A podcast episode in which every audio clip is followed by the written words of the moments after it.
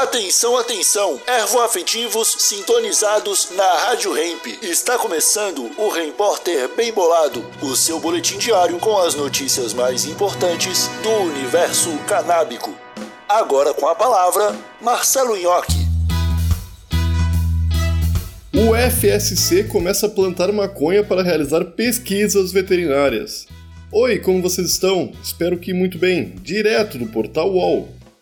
A Universidade Federal de Santa Catarina iniciou o plantio das primeiras mudas de maconha para pesquisa em medicina veterinária, três meses após a autorização da Justiça Federal. Os pesquisadores esperam uma taxa de germinação entre 90% e 95%, isso dá 120 sementes plantadas. Um dos objetivos é estimular o surgimento da indústria canábica no Brasil. A UFSC se tornou a primeira instituição do país autorizada a plantar maconha para pesquisas veterinárias.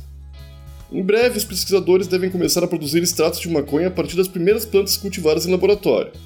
Nesse intervalo, o responsável pelo trabalho pretende importar insumos para obter extratos para pesquisas já em andamento.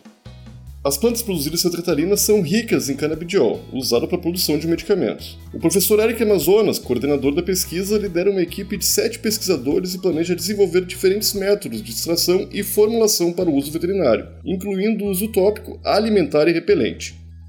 Ele também planeja criar o Centro de Desenvolvimento e Inovação Canábica, no campus de Curitibanos. Isso tudo para impulsionar o surgimento da indústria canábica no país. A iniciativa visa criar um ecossistema favorável para a implantação de um novo setor econômico industrial no Brasil. Esse foi o seu Repórter, um oferecimento bem embolado Brasil, a sua marca de utensílios canábicos. Siga no Instagram, arroba e exija Bem Bolado na sua tabacaria. Até amanhã!